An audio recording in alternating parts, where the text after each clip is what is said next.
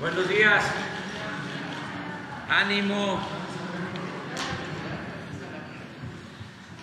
Me da mucho gusto estar de nuevo aquí con ustedes. Primero agradecerle de todo corazón al pueblo de México por su apoyo, su solidaridad. Si digo pueblo, estoy pensando en casi todos los mexicanos que expresaron su preocupación por mi contagio de COVID.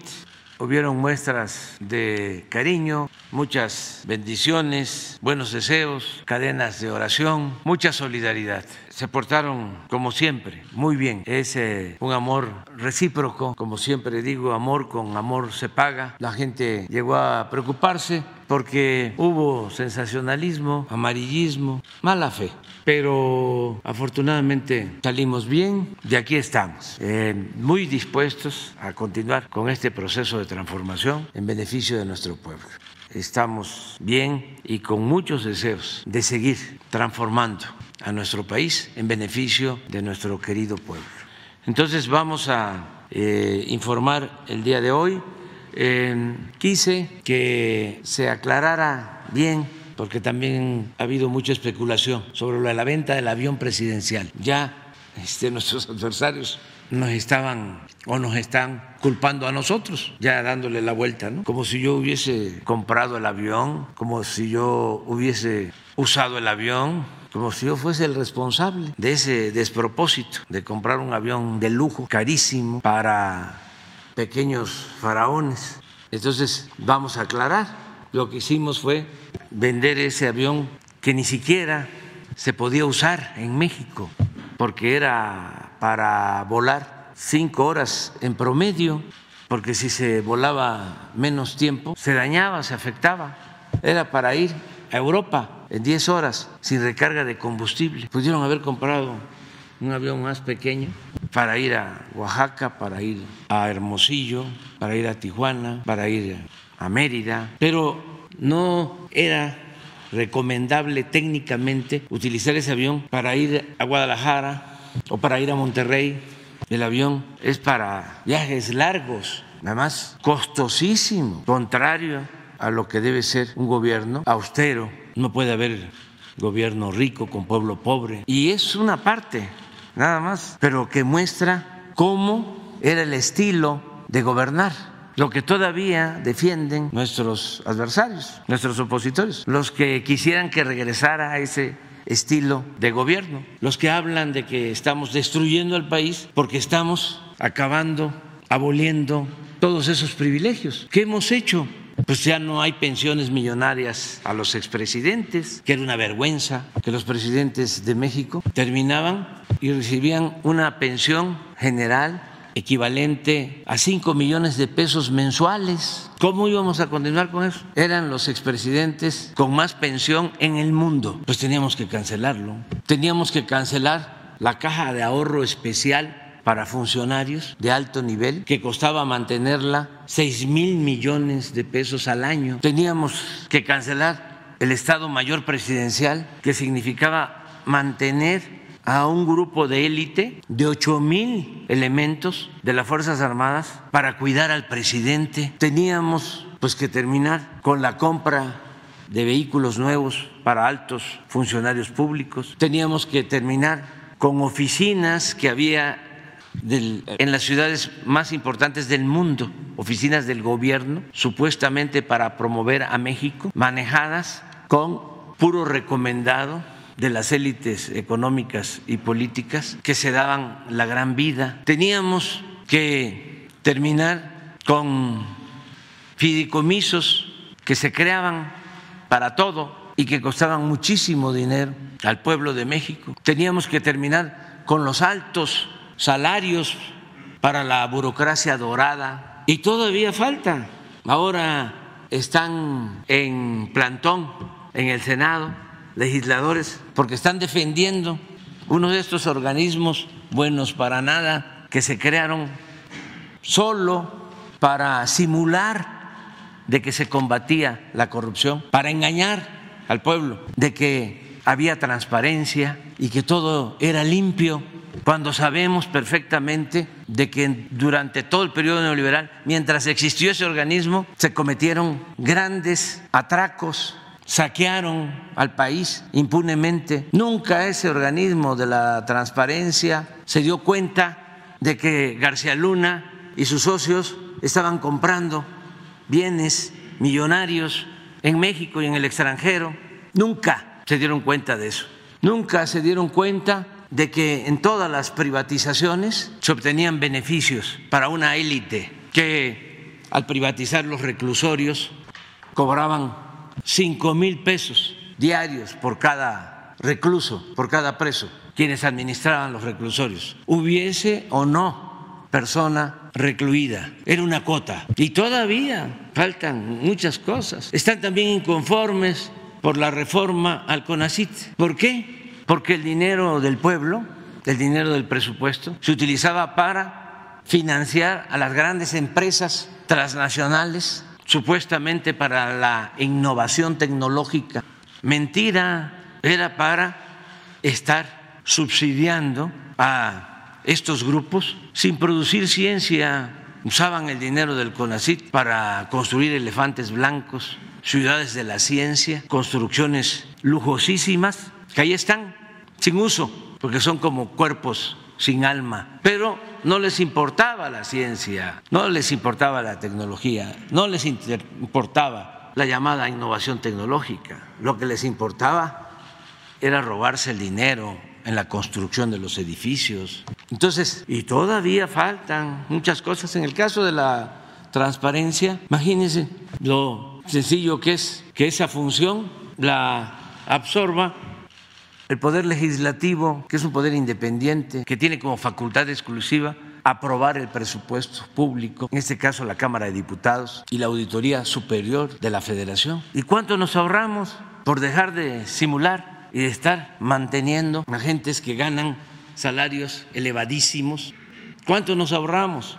Mil millones de pesos al año. Pero están molestos porque el gobierno corrupto de antes estaba ensimismado, se tragaban todo el presupuesto, era un aparato enorme, una burocracia dorada, onerosa, costosísima. Al pueblo no se le daba nada, solo volteaban a ver al pueblo cuando habían elecciones, es cuando repartían migajas, dádivas para obtener los votos despensas, materiales de construcción, pollos, patos, chivos, borregos, puercos, cochinos, marranos, cerdos, frijol con gorgojo. ¿Qué les daba a la gente? Si el pueblo es el dueño del presupuesto, el presupuesto no es del gobierno, no es de una élite, no se conformaban con lo que robaban y querían más y más, como si no tuviesen llenadera. Y eso es lo que ansían, eso es lo que les molesta pero no vamos a dar ni un paso atrás, ni siquiera para tomar impulso.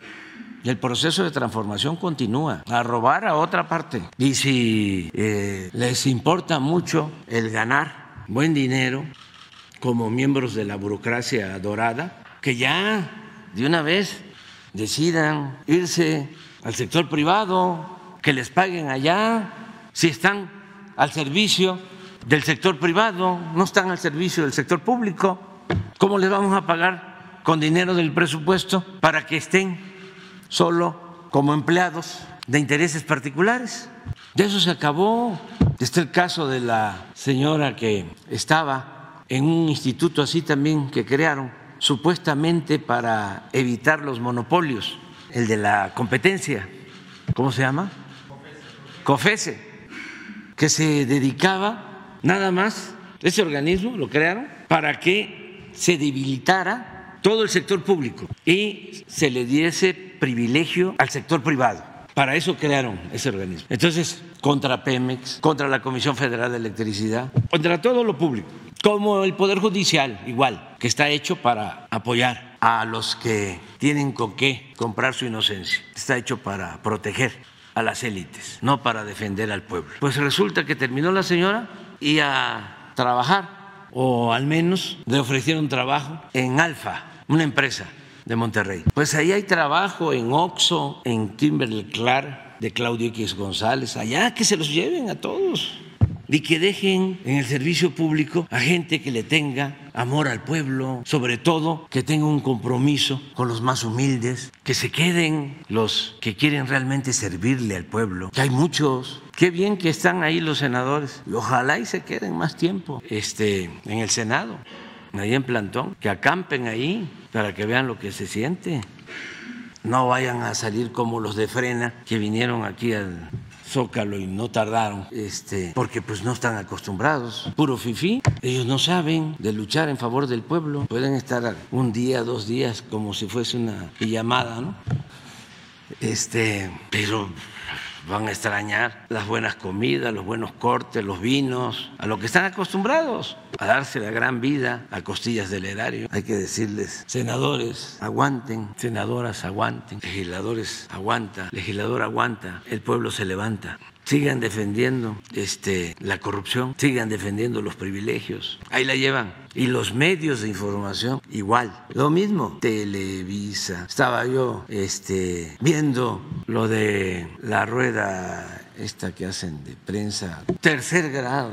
Sí, se disculpan, que me daban por muerto, se disculpan. Ah, pero al final eh, la culpa la tiene Jesús y Adán, que no informaron bien como si yo me estuviese chupando el dedo, ¿no? como si no supiera que no son medios de información, sino de manipulación. Y bueno, una primera parte del programa, ya con aplausos arriba Palacio, que dijo que le habían fallado sus fuentes. Aplauso. Que sí le habían dicho de me había dado un derrame cerebral. Como Alarraqui, como muchos otros, que les fallaron sus fuentes. Pero después de eso, viene la segunda parte y viene lo del Insabi y es qué barbaridad. ¿Cómo van a desaparecer el INSABI? Ya desaparecieron el Seguro Popular. Como si el Seguro Popular hubiese eh, sido la panacea si hubiese resuelto el problema de salud, cuando el Seguro Popular servía básicamente para permitir de que se robaran el dinero dedicado a la salud, políticos corruptos, sobre todo en la compra de medicamentos. Eso ni era seguro ni era popular, pero ahora a defender el Seguro Popular.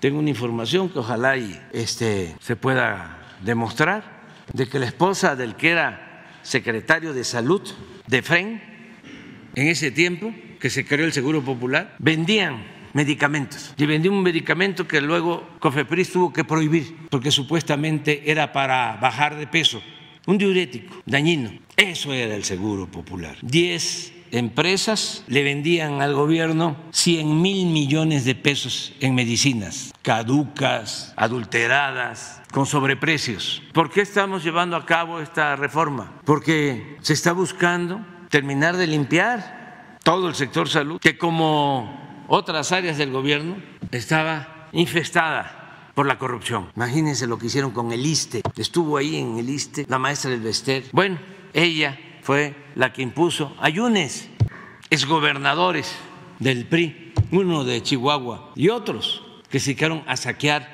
hasta para eh, hacer un análisis de sangre había que ir a un laboratorio privado. Todos los servicios subrogados, subcontratados. El, el ISTE lo dejaron como un cascarón.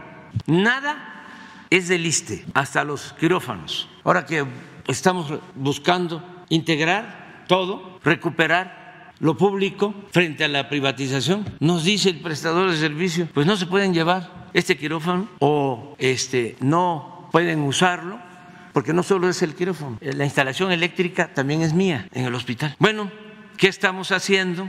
Fortaleciendo al ISTE para dar un buen servicio a maestros, a los servidores públicos. ¿Qué estamos haciendo? Fortaleciendo al Seguro Social como nunca para dar un buen servicio a los derechohabientes. ¿Qué estamos haciendo? Creando un sistema de salud pública para atender a los que no tienen seguridad social con el modelo INS Bienestar. ¿A qué se dedicaba la Secretaría de Salud? A entregar dinero, a transferir los dineros a los estados. Ahora la mayoría de los gobernadores han aceptado que se federalice los servicios de salud, que se federalicen los servicios de salud y que exista atención médica, medicamentos gratuitos para toda la población. Y ya empezamos a mejorar todo el sistema de salud. Ya llevamos 14 estados y vamos a concluirlos todos.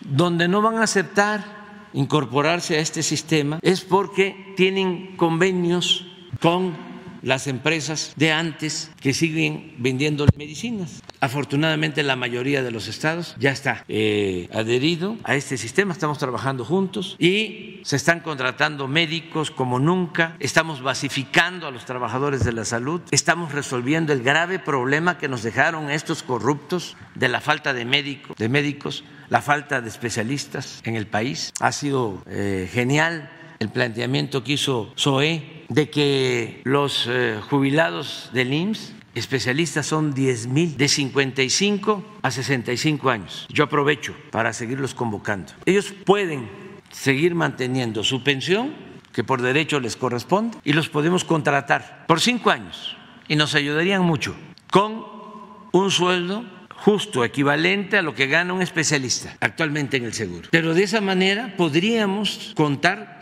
con todos los especialistas que requerimos en hospitales y tener los pediatras que requerimos y los cardiólogos que necesitamos en todos los hospitales del país, todos los turnos, los fines de semana, porque ya tenemos 600 médicos especialistas de Cuba, van a llegar 600 más pero ya no es posible contar con más médicos especialistas de Cuba, ya van a ser 1.200. Le agradecemos mucho al gobierno cubano. Por cierto, aprovecho para enviarle una felicitación al presidente Miguel Díaz Canel que fue reelecto para seguir gobernando el pueblo ejemplar, el pueblo independiente, digno, el pueblo hermano de Cuba. Bueno, entonces necesitamos contar con todos los especialistas. ¿Y por qué se hizo la modificación a la ley? ¿Por qué eh, el INSABI pasa a formar parte de la Secretaría de Salud para funciones de carácter normativo? Bueno, porque ya tenemos el IMSS Bienestar y no vamos a tener dos instituciones.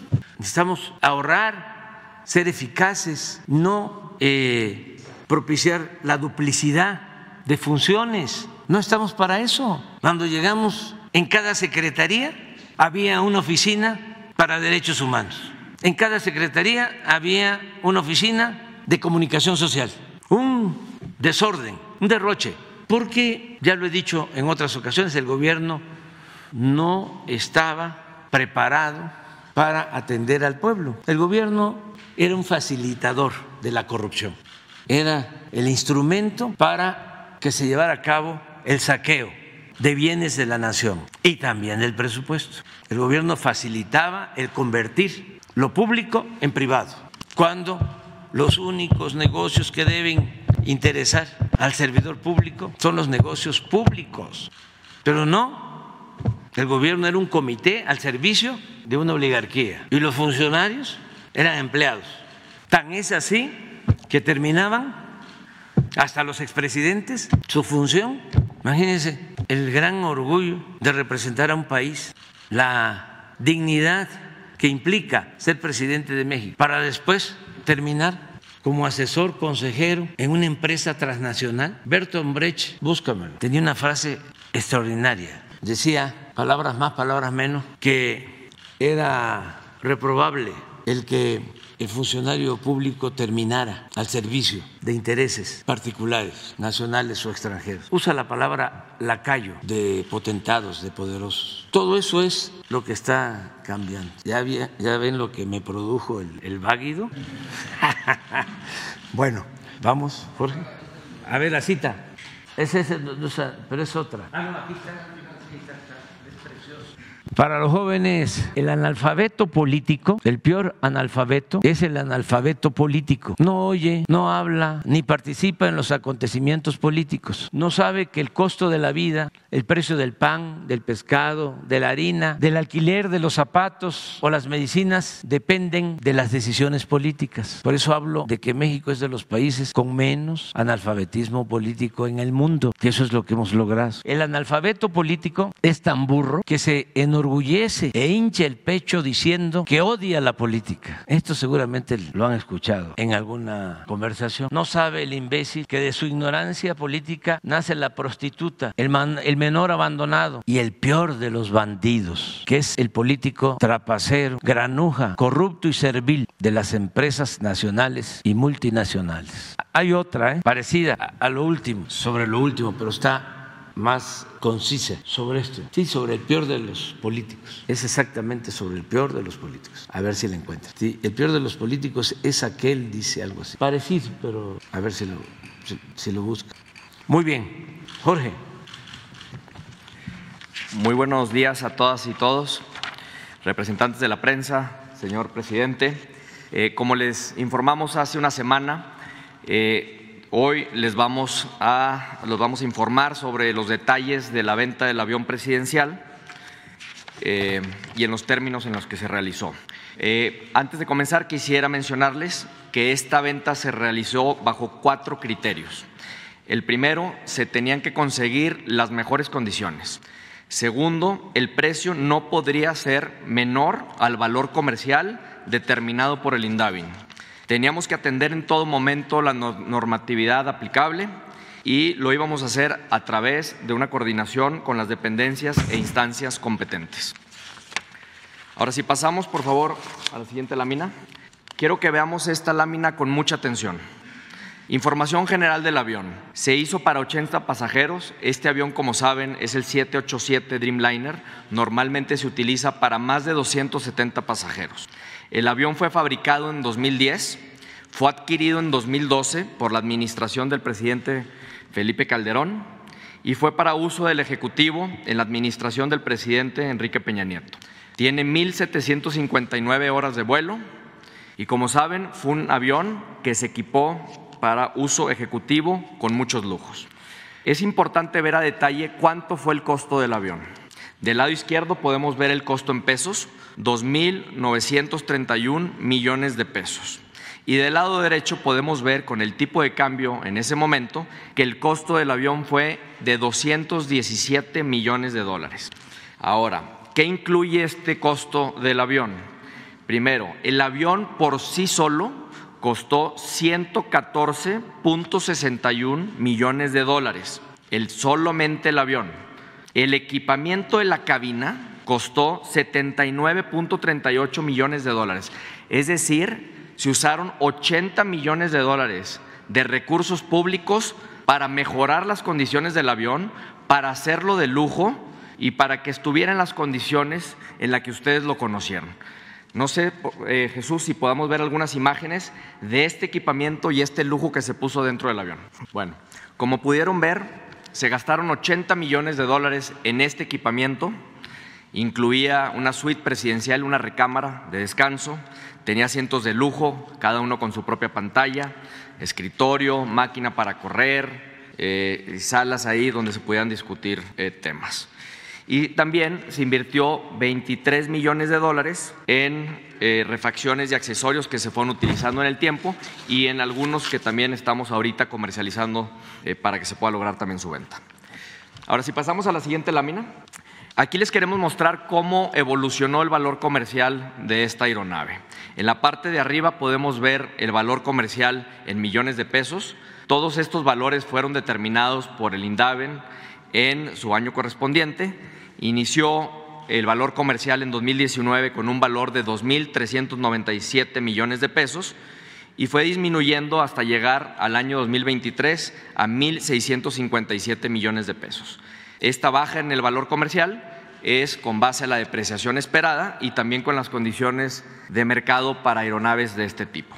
Y en la parte de abajo podemos ver cómo evolucionó en dólares con los distintos tipos de cambio y fue evolucionando de 125 millones de dólares en 2019, bajando hasta 91.5 millones de dólares en el año 2023, año como saben se concretó la venta. La venta eh, se llevó a cabo con un proceso muy largo. Como saben, desde el 2019 estuvimos buscando comprador.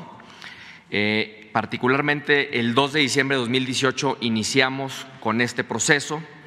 El 13 de febrero de 2019 hicimos un acuerdo con la ONU a través de su oficina conocida como UNOPS para poder promocionar la venta de esta aeronave.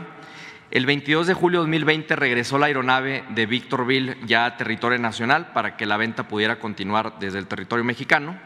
El 31 de marzo de 2023 finalmente se transfiere la aeronave al instituto para devolverle al pueblo lo robado, para que ahí se pudiera concretar la venta del avión.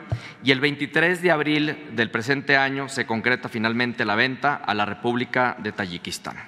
Quisiera informarles también que durante 2019 a 2021 tuvimos 86 expresiones de interés, 86 personas interesadas que vinieron a visitar la aeronave, que pidieron informe, pero finalmente no se pudo concretar la venta porque no eran serias las ofertas o porque los precios estaban por debajo del valor comercial.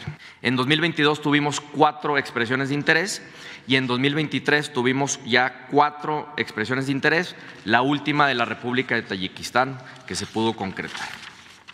El proceso primero inicia con una expresión de interés, se llevaron a cabo inspecciones y pruebas muy detalladas de la aeronave, se llevaron negociaciones largas eh, de los términos y condiciones de la aeronave, finalmente se llevó a cabo el cierre y el día de hoy estaremos entregando la aeronave. Tenemos información que se tratará ya de retirar la aeronave de territorio nacional hoy a las 3 de la tarde. Está por confirmarse, pero ya está todo puesto en marcha para que así se pueda hacer. El comprador es el Comité Estatal de Inversiones y Administración de Propiedades Estatales. Es una dependencia del Gobierno de la República de Tayikistán. El precio pactado fue de 1.658.7 millones de pesos, es decir, 92.1 millones de dólares. La venta se llevó a cabo a través del Instituto para devolver al pueblo lo robado y se hizo con conformidad eh, con el valor comercial determinado por el INDAVI. El proceso, como saben, fue muy detallado, fue constructivo y colaborativo y se llevó eh, pues una coordinación muy eficiente entre el INDAVI, el Instituto para devolver al pueblo lo robado, la Sedena y Banobras. Ahora les quisiera eh, compartir algunos datos sobre la República de Tayikistán. Primero, es un país soberano ubicado en Asia Central. Tiene una extensión de 144 kilómetros cuadrados, tiene una población de 10 millones de personas, un Producto Interno Bruto de 38 mil millones de dólares. Es importante mencionar que es miembro del sistema de Naciones Unidas, incluyendo el Fondo Monetario Internacional, el Banco Mundial y la Organización Mundial de Comercio, y también es importante eh, avisarles que es un actor estratégico para los Estados Unidos de América por su situación geográfica. Principalmente este país participa con otros cuatro países asiáticos en el diálogo conocido como C5 más 1, que es un diálogo con los Estados Unidos de América sobre eh, cómo combatir el terrorismo y cómo mejorar la seguridad de la región. Y este país ha recibido más de 2 mil millones de dólares de apoyos de Estados Unidos desde 1992. Y ahí en la parte de abajo de la lámina les dejamos la liga a la Secretaría de Estado de los Estados Unidos para que puedan ver más información en esta materia. En la venta del avión, como mencionamos, el precio pactado fue de 1.658.7 millones de pesos. Es decir, ese es el monto que recibió el gobierno federal. Ahora, ¿cómo se utilizan esos recursos? Primero, como saben, hay un arrendamiento entre el gobierno federal, es decir, la Secretaría de Hacienda y, Crédito Público y la Sedena con Banobras. Este arrendamiento es entre el gobierno. El avión ya está pagado al 100%, el avión lo compró Banobras en 2012 y no se le debe ni un solo peso a ninguna entidad fuera del gobierno mexicano. El arrendamiento, repito, es entre la Secretaría de Hacienda y Crédito Público y la Sedena y Banobras. Entonces, de los 1.658.7 millones de pesos, se van a utilizar 1.229.8 millones de pesos para saldar el pago del arrendamiento a Banobras se van a utilizar 196.8 millones de pesos para el pago de IVA y 33.2 millones de pesos para comisión del instituto para devolverle al pueblo lo robado, que como saben, cada vez que ellos dan un servicio, cobran una comisión. Y hay un remanente de 198.9 millones de pesos que se van a quedar en la tesorería de la federación. Sin embargo, En Banobras nos hemos comprometido con el presidente y con la Secretaría de Hacienda y Crédito Público que lo que le paguen a Banobras se va a regresar en su totalidad al gobierno mexicano para que se pueda utilizar, esto a través de un aprovechamiento, para que se pueda utilizar para la construcción de dos hospitales, uno en Oaxaca, otro en Guerrero, y poder así mejorar la calidad y los servicios de salud en esos estados. Entonces, repito, todo el dinero de la venta se queda en el gobierno mexicano. No tenemos que pagarle a ninguna entidad fuera del sector público. Ahora, algo que también queríamos compartirles, porque es importante mencionar, es cómo llegaron los recursos de la República Tayikistán a nuestro país. Y les voy a ir platicando el flujo de estos recursos. La operación inicia del Banco Central de Tayikistán. Ellos realizan un depósito en dólares que es convertido a pesos a través del Banco Internacional de Pagos. El Banco Internacional de Pagos eh, recibe el dinero, ahí se mantuvo por unas horas en una cuenta de Banco de México. Eh, Banco de México, ya por instrucción del Banco Internacional de Pagos, transfirió los recursos a la cuenta de Commerce Bank, que es el banco corresponsal e intermediario de Tayikistán, en una cuenta de BBVA. Commerce Bank después instruyó a BBVA para transferir los recursos al instituto para devolver al pueblo lo robado a una de sus cuentas en HSBC aquí en México. A su vez, el Instituto para devolver al pueblo lo robado retuvo su comisión y transfirió el recurso correspondiente a Banobras para liquidar el arrendamiento que mencioné en la lámina anterior. Banobras aplicó estos recursos en sus cuentas para liquidar el arrendamiento que teníamos en Banobras con el gobierno mexicano y vamos a transferir los remanentes a la TESOFE. Asimismo, la Secretaría de Hacienda y Crédito Público a través de un aprovechamiento, va a disponer del resto de los recursos que se pagaron con este arrendamiento y se los va a transferir a la Sedena para que la Sedena pueda construir estos dos hospitales en los que nos hemos comprometido. Y la Sedena, una vez terminado la construcción de estos dos hospitales, se los va a transferir al IMSS Bienestar en Guerrero y Oaxaca para que sean operados por esa dependencia. Ahora, ¿cuáles son los beneficios de esta aeronave? Haber mantenido esta aeronave solamente representaba mayores gastos. Primero, para el gobierno mexicano, para el gobierno federal, representó haberlo vendido 336 millones de pesos de ahorro en intereses en el pago del arrendamiento con manobras. Asimismo, hacia adelante va a representar un ahorro de al menos 135 millones de pesos por año en gastos de operación y mantenimiento, ya que no se va a utilizar para el Ejecutivo Federal. Asimismo, esto nos permite tener mayor liquidez para el sector salud, para poder darle un mejor servicio a todas y todos los mexicanos. Y finalmente, esta venta nos ayuda a cumplir con las políticas de austeridad que se han implementado en este gobierno. Ahora, el esfuerzo de venta de aeronaves de uso ejecutivo no solamente fue con la venta del avión presidencial, también tuvimos la oportunidad en estos últimos cuatro años de vender a otras aeronaves. Pasamos a la siguiente lámina, por favor. En total vendimos 15 aeronaves, 10 aviones y 5 helicópteros. En esta lista de 15 aeronaves está incluida el avión presidencial. En total, de los recursos recibidos por la venta de las aeronaves, fue de 2.740 millones de pesos y así como les presenté cuáles fueron los criterios que se utilizaron para vender el avión presidencial, se utilizaron los mismos para cada una de estas aeronaves. Y con esto cumplimos una de las promesas que era reducir el uso de las aeronaves costosas que requerían mucho mantenimiento y que se utilizaban solamente para transportar de uso ejecutivo de los funcionarios públicos. Con esto termino y agradezco mucho su atención. Muchas gracias, señor presidente. A ver, este avión eh, presidencial fue uno de los primeros aviones producidos por Boeing.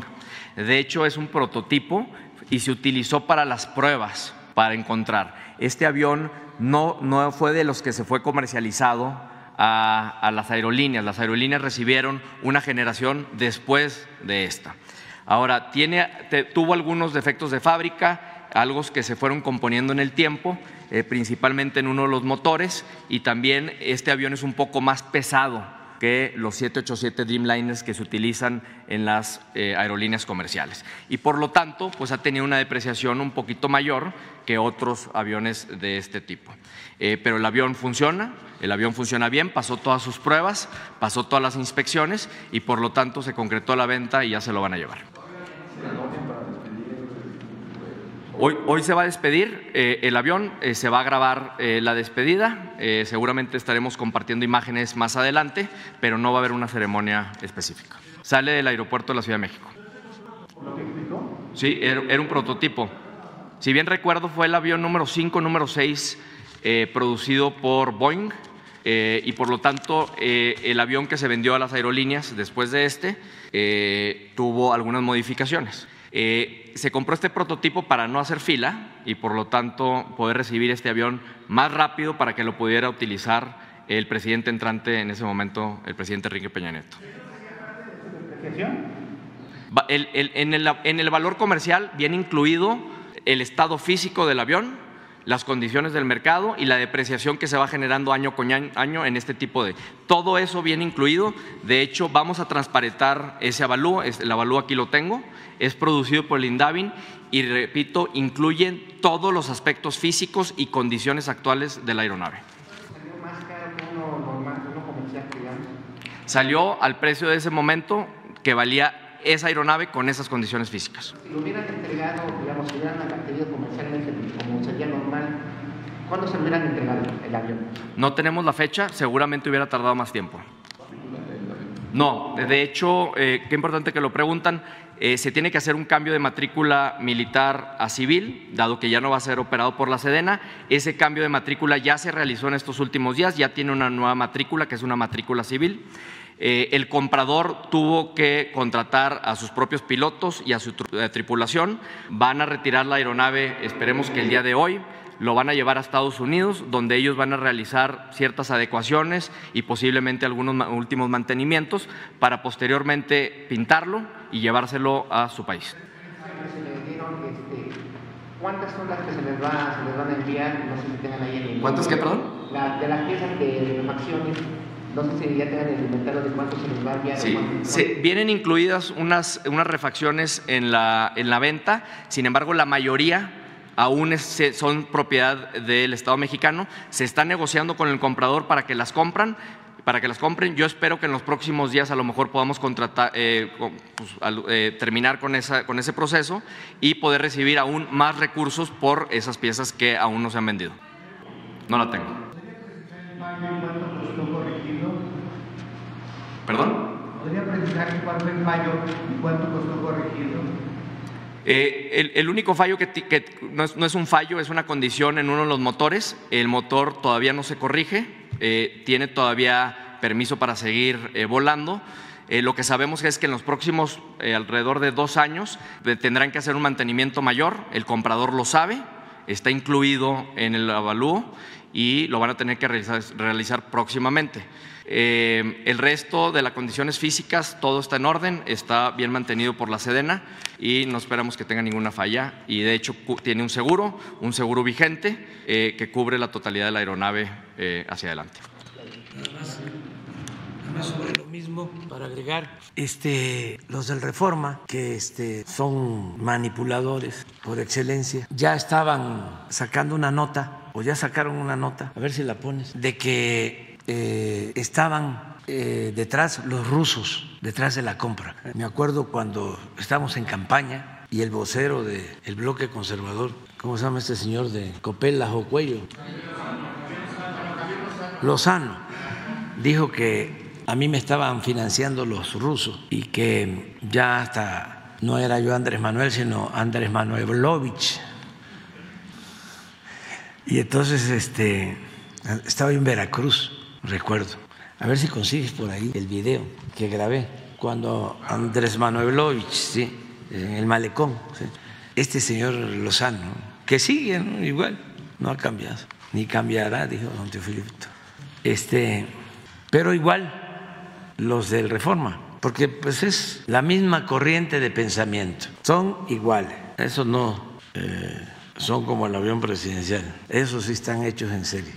Este, y entonces el Reforma sacó de que estaban detrás los rusos y que Estados Unidos iba a poner el grito en el cielo y que ya íbamos a ver lo que nos esperaba.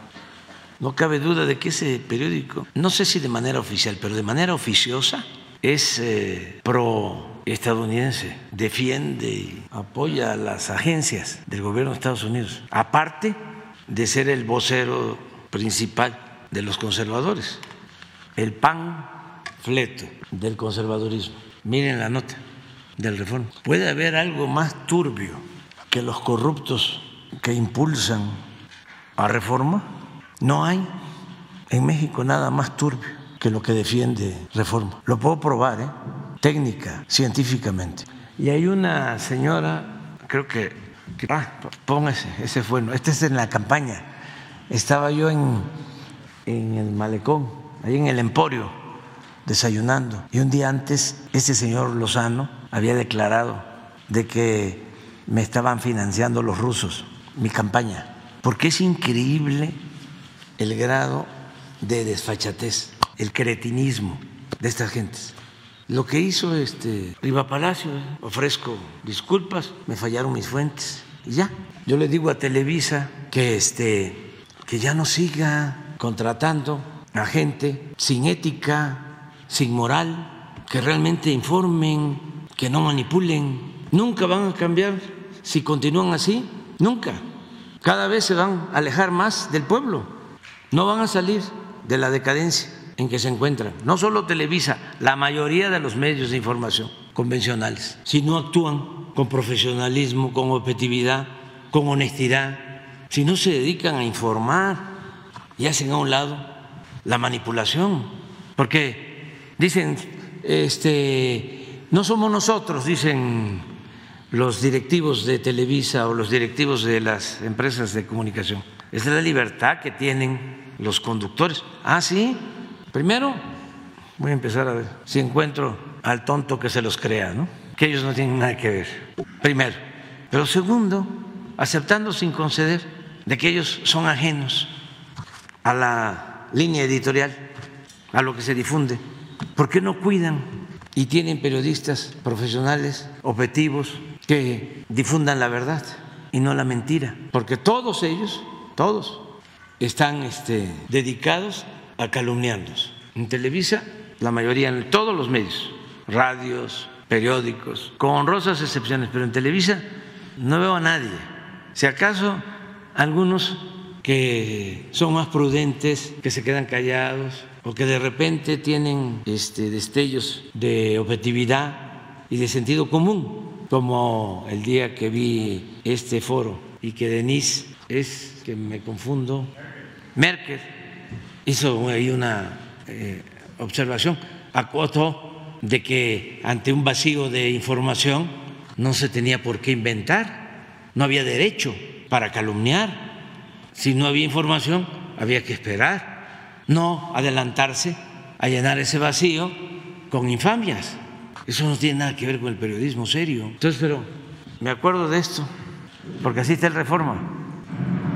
Con novedad en el puerto de Veracruz, antes de iniciar nuestra gira, vamos a, a Omealca, vamos a Medellín, vamos a Mario Fabio Altamirano, pero estoy también aprovechando el tiempo, esperando que emerja el submarino ruso de zurda, dirían en mi pueblo, porque me trae el oro de Moscú.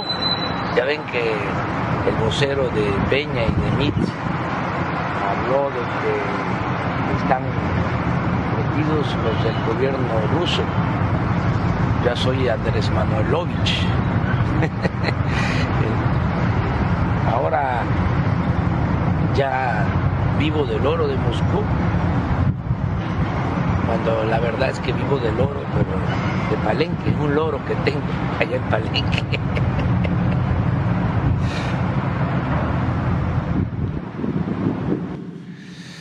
Bueno, pues vámonos.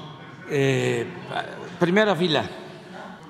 No, primera fila. Buenos días, señor presidente. Les habla Francisco Guizar de Código Libre.mx. Hacerle algunas preguntas respecto a la situación relacionada a su estado de salud, señor presidente. ¿Qué indicaciones le ha dado el médico, los médicos que le atienden para evitar más sobresaltos en su salud? Y señor presidente, ¿cree que las corcholatas estuvieron a la altura mientras usted estuvo convaleciente por COVID-19? Y, esto en su actuar políticamente hablando.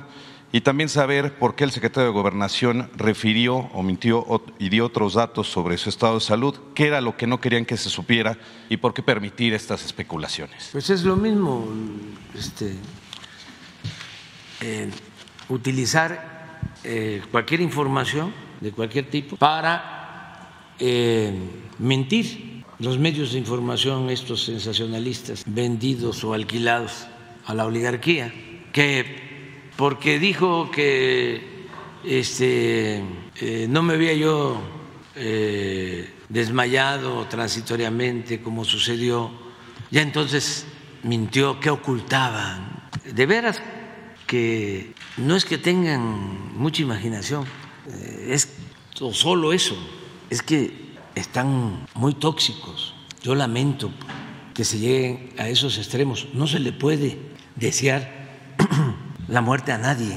Ya cuando alguien está en una situación así, es porque es muy infeliz, está muy vacío y de malas entrañas, porque pues lo más importante en el ser humano son los sentimientos que deben de prevalecer en cuanto a la situación de otros.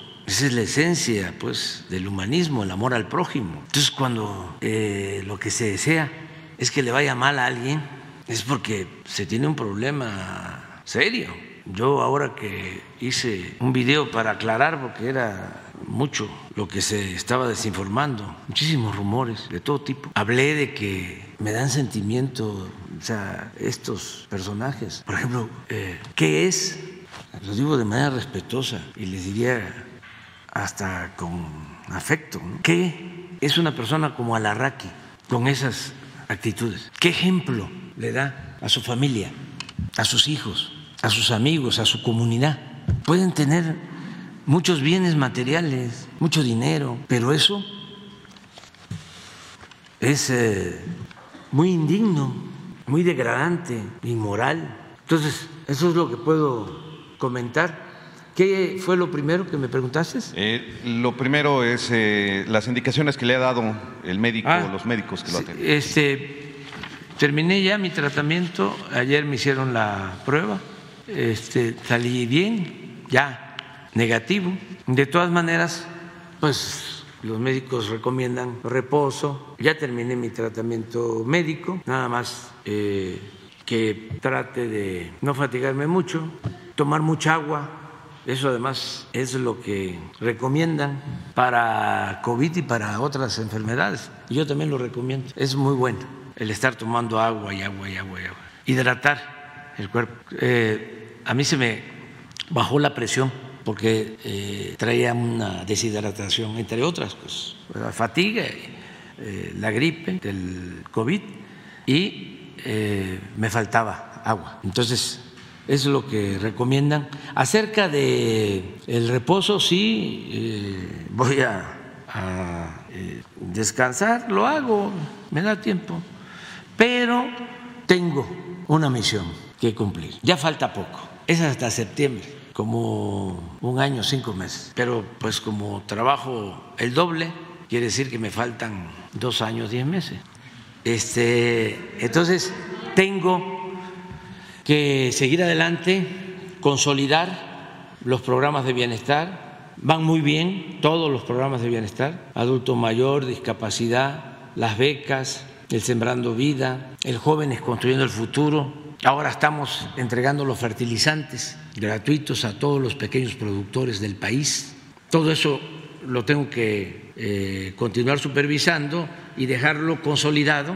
En enero del año próximo hay un incremento del 25% a la pensión a los adultos mayores. Ya, me voy a ir, me voy a retirar, desde luego si me lo permite el creador y la ciencia y la naturaleza y la suerte, me voy a ir muy contento con eso. Porque además ya está en la Constitución, son derechos que esté quien esté en la presidencia, no van a poder quitar. Cuando se aprobó esto, votaron en contra los panistas. Todo esto para que la gente lo vaya sabiendo. Pero ya quedó establecido en la Constitución. Entonces, eso me produce pues mucha satisfacción, mucha tranquilidad. Eh, todos los programas de bienestar. La economía está muy bien, el peso sigue fuerte, es la moneda que más se ha fortalecido en el mundo con relación al dólar, muy fuerte el peso, se ha venido apreciando. Esto no se daba desde hace 50 años. Estoy también contento, satisfecho porque está bajando la inflación y esto ayuda mucho porque hemos aumentado el salario también como no se hacía en 40 años, 50 años. El salario ha este, aumentado, pero si se mantenía alta la inflación, pues no se lograba un beneficio completo para los trabajadores. Afortunadamente ya está bajando la inflación, esto es bueno. También en términos económicos tenemos pues eh, récord, nunca se habían tenido tantos trabajadores eh, inscritos en el Seguro Social, estamos hablando como de, a ver, 21 millones 700, ¿sabes cuánto estamos hoy? 21 millones 700, a ver si tenemos el último dato. Y además, lo que no se veía ahí, escasez de mano de obra calificada, sobre todo en la industria de la construcción. Nos faltan fierreros, soldadores, así como estamos buscando médicos especialistas también. Hay eh, mucha demanda de fuerza de trabajo. Entonces, no, no, este fin de semana no. No porque no necesariamente, porque lo que voy a hacer es ponerme al corriente porque tenía yo unas reuniones programadas y las voy a hacer hoy, mañana y pasado. Con, con el gabinete, con los, sí, con los distintos grupos del gabinete, para seguir evaluando, porque bueno, necesitamos terminar de construir eh, presas, queremos dejar 100 mil hectáreas de riego cuando termine, en septiembre 100 mil hectáreas de riego. Y este, vamos a continuar trabajando con el fortalecimiento de la Comisión Federal de Electricidad a concretar la operación que se hizo con Iberdrola eh, para que la Comisión Federal genere más energía eléctrica. Estamos construyendo también nuevas plantas de generación de energía eléctrica. Estamos por decidir si vamos a invertir en la construcción de plantas solares de parques eólicos en el istmo. En el caso de Pemex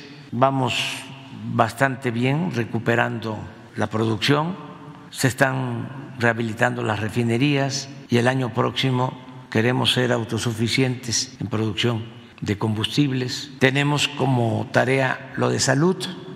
No va a ser como Dinamarca, ¿eh? va a ser mejor que Dinamarca, el sistema de salud pública del país. En el caso educativo, vamos a seguir apoyando con las becas, rehabilitando los planteles educativos. Ya casi terminamos de elaborar los nuevos contenidos de los libros de texto que se van a utilizar en el próximo ciclo escolar y también vamos a apoyar a maestras y a maestros. Tengo precisamente una reunión este fin de semana para hacer un análisis sobre el manejo de sueldos para servidores públicos, con el propósito de mejorar los sueldos de servidores públicos, de médicos, de enfermeras, de maestras, maestros y de todos los servidores públicos del gobierno. Eh, así estamos, 21 millones, es lo más alto. Es lo más alto en la historia. Sigue llegando inversión extranjera, siguen invirtiendo en México. En fin, tenemos eh, pendientes, pues imagínense, el propósito es que el tramo del tren Maya, la obra civil, las vías, estaciones de Mérida, de Tella a Cancún, se termine en lo básico en julio de este año. Eh, este fin de semana no salgo, pero el próximo sí, voy para allá otra vez. Este, al tren Maya. Este, eso julio. Agosto queremos terminar de Mérida a Campeche. Septiembre de Campeche a Escárcega. Octubre de Palenque a Escárcega. Noviembre de Cancún a Tulum.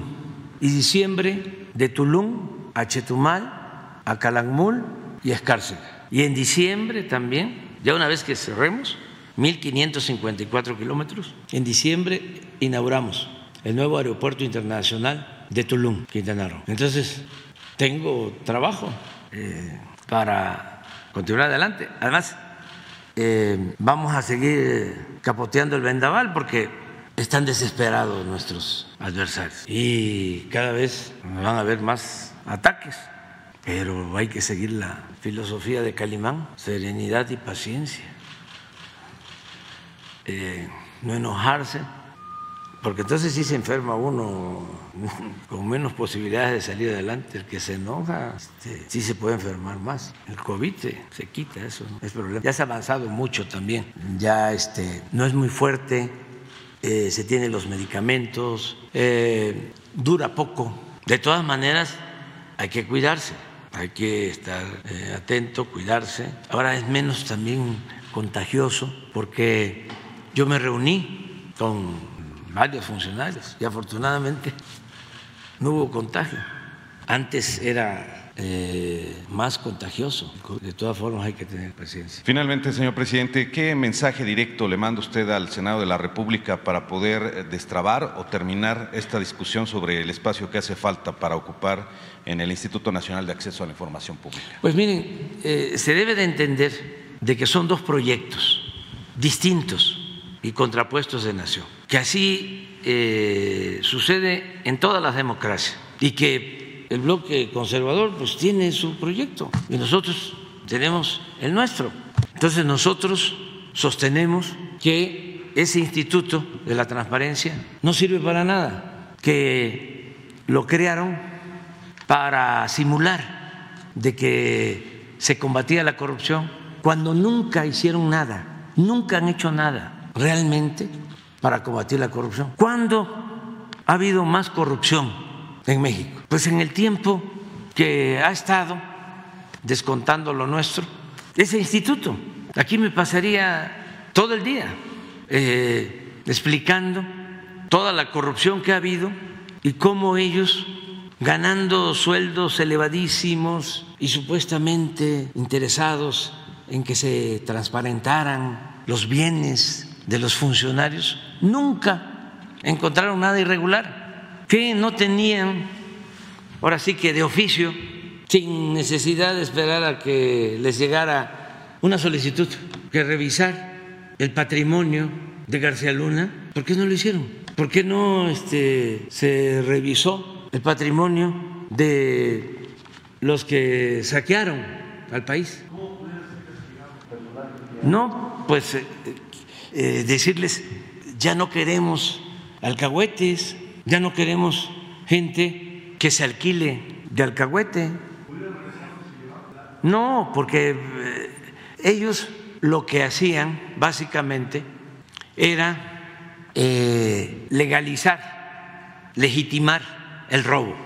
Es como el encargado de este, dar fe de que todo está normal, limpio. Son corruptos porque eh, eh, cobran un sueldo para permitir la corrupción. Son cómplices de la corrupción. Entonces, ¿cómo se resuelve? Como lo estoy planteando, que la eh, Auditoría Superior de la Federación, que pertenece a un poder independiente, que es el Poder Legislativo, se haga cargo de esa función de la transparencia y que ese organismo desaparezca y que basta ya de estar simulando. ¿Cómo van a estar cobrando sueldos elevadísimos? Que no se olvide que el presupuesto es dinero del pueblo, es una especie de empleomanía, pero de pedigrí, o sea, una especie de burocracia dorada. ¿Cómo que sueldos de 140 150 mil pesos. ¿Cómo? Mil millones de pesos al año. ¿Cuánto es lo que se ejerce de presupuesto en presidencia de la República. 500 millones para la presidencia de la República, por la austeridad. Cuando estaba el licenciado Peña, el último año, 3.600 millones, ahora 500 millones. Yo estaba yo viendo, se vendieron aviones que utilizaban los funcionarios públicos, helicópteros, los utilizaban hasta para ir a jugar golf. ¿Cuándo denunciaron eso los de transparencia? Bueno, vendemos aviones, helicópteros, 2.700 millones. Pues es todo lo que ha costado mantener a la presidencia de la República en cinco años. Es igual, o sea, lo que hemos ejercido aquí en cinco años. Es lo que este, obtuvimos vendiendo esos aviones. Pero además, estamos hablando de la venta de los aviones. Imagínense el mantenimiento de esos aviones. En el último viaje que hizo el presidente Peña en ese avión, creo que a Argentina o a Colombia, solo, ¿a dónde fue el Argentina? Solo en servicio de Internet se gastaron 7 millones de pesos. A ver, 7 millones de pesos, aun cuando algunas líneas de aquí se, se pasan. Imagínense cuántos boletos de avión se pueden comprar con 7 millones de pesos para ir a todo el país. Yo creo que eso es 7 millones es lo que yo debo de gastar en un año en los boletos de avión con quienes viajo. Sí, este, y lo peor de todo es que lo veían normal, porque a esos extremos habían llegado a considerar de que eso era normal, porque además era a como te ven, te tratan. Si llegas a Washington haciendo escala, como fui a entrevistarme una vez con el presidente Trump, y ahora sí ya fui en un viaje directo, eh, pero la primera vez hice escala en Atlanta, pues entonces ya no me iban a tratar igual. Pues cómo no, me trataron muy bien, con mucho respeto, y la última vez que fui, igual, con mucho respeto. ¿Y cuántos fuimos? Pues eh, me acuerdo que Daniel Azaf y Marcelo, creo que la primera vez la secretaria de Economía por lo del tratado, cinco de un vuelo de escala a Washington, ni siquiera en primera clase, ni sin ningún problema. Entonces entraron los del servicio secreto a decirme que si quería yo salir primero. Dije, no, igual. Pero había mucha fantochería. Ahora que utilizo el helicóptero de las Fuerzas Aéreas para la supervisión del tren Maya y tenemos que atravesar o a veces aquí, en el aeropuerto, que salimos en el avión de la Fuerza Aérea. Me dice el comandante Rosales, que es un maestro que me da mucha confianza porque ha formado a muchos pilotos de helicópteros. Entonces me dice, le informo, presidente, que este, pues antes se usa mucho en el lenguaje de los funcionarios decir, eh, pedir la atención. Pedimos la atención a la torre, entonces paran o paraban el aeropuerto para que pasara el helicóptero. No, no, no, no. Era porque el presidente tenía eh, preferencia. Bueno, yo recuerdo hace poco de que iba a salir el presidente en un avión oficial y ponían soldados en la pista. Una exageración. Entonces me dice el comandante Rosales, oiga, este, siempre nos piden, nos dicen que si queremos la atención y les digo que no, eh, pero quería consultarle, presidente, ¿hacemos bien? Claro que hacen bien, ya se acabó eso, de cerrar las calles, toda esa prepotencia, fantochería, eso no es el poder, eso es prepotencia, eso pues es eh, actuar de manera acomplejada.